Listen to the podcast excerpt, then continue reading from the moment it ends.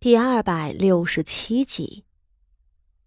临死之前，傅锦仪的脑子里倒是清明了，开始抽丝剥茧的思考他和昭娇之间的梁子。虽然他自己也觉得可笑，都已经快死了，还想这些有什么用呢？难道他能想出什么自救的法子吗？没办法。他想不出来的。许久之后，他闭上了眼睛，手指触摸到了那颗浑圆的珠子。冰凉的触感让他浑身颤抖。昭娇看在眼里，面上得意非常，笑道：“这回好了，你们瞧瞧，偷盗本宫夜明珠的人，乃是荣安县主呢。”他说着。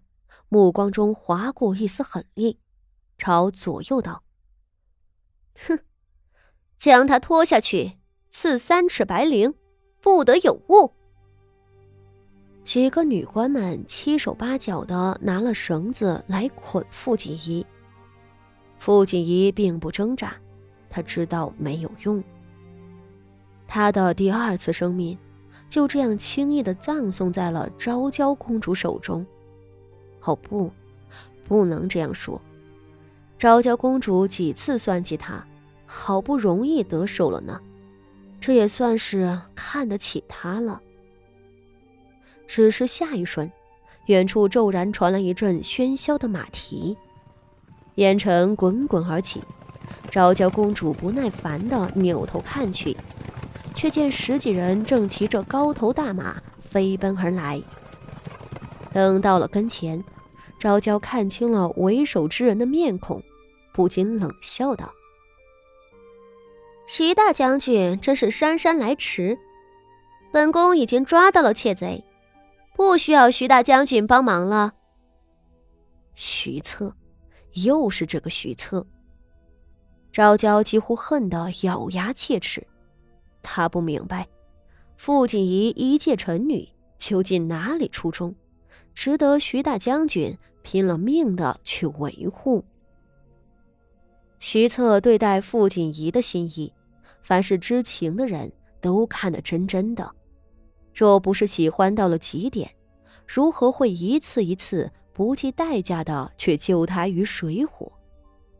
若是别的男人，喜欢上一个女人无可厚非，可徐策这个人，这么个冷心冷肺的男人。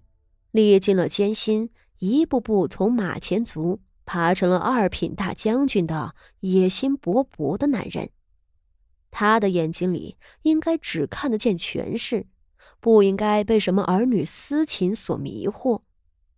而且，徐策年过二十，在他的前二十年，别说是订婚娶妻，连个妾室都没有。自己一直以为。这徐策分明对女人没有半点兴趣，可现在又是怎么回事？徐策骑在马上，面目肃然，他下马跪地，朝昭娇行礼，淡淡道：“末将自然要来。公主在这里，末将身为京城指挥使，必须要护卫公主的安危。既然公主已经抓住窃贼，那末将……”也就可以放心了。昭娇挑了挑眉，嗯，那真是多谢徐大将军了。他笑了一下子，只是说起这窃贼，正巧将军您过来了，这窃贼可正是将军的未婚妻荣安县主呢。将军威名赫赫。难道要和一个藐视皇族的窃贼成婚不成？好在今日这罪人撞在了本宫手里，就让本宫替将军接过了他吧。昭娇的言语中透着得意，她一动不动地盯着徐策的面孔，期望从那上头看到意料之中的惊恐和慌张。然而很可惜，徐策那张黝黑的面孔上。静谧的如一潭死水。徐策声色微冷：“哦，窃贼竟然是荣安县主吗？荣安县主居然胆大包天，做出这样的事来。公主说的不错，这么一个作奸犯科的女子，又如何能进徐家的门？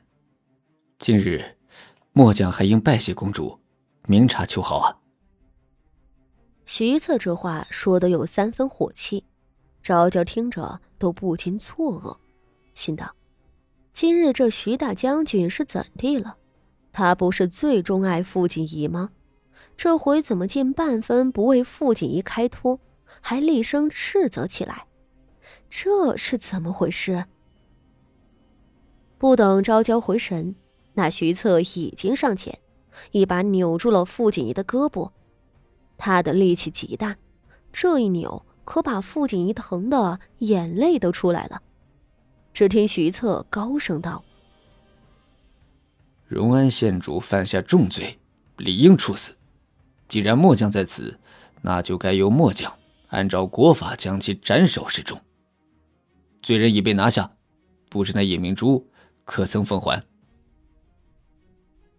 徐策如押犯人一般。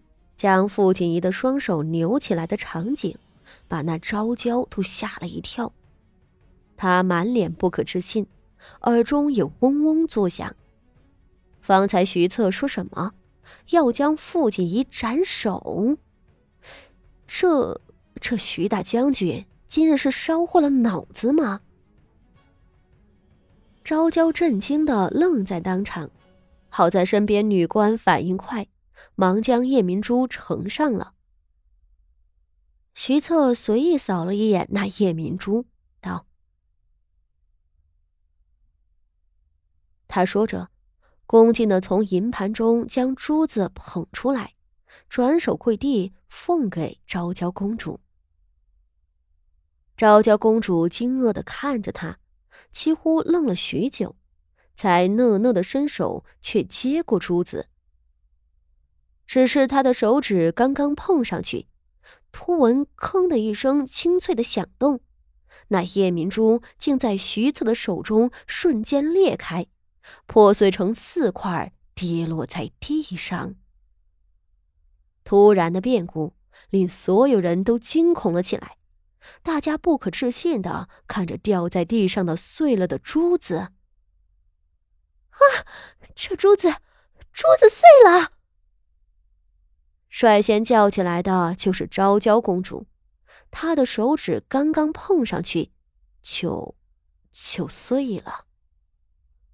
而那徐策的反应却比她更为的激烈，徐策面上勃然升腾起一股子惊怒，大喝道：“公主，这根本就不是夜明珠，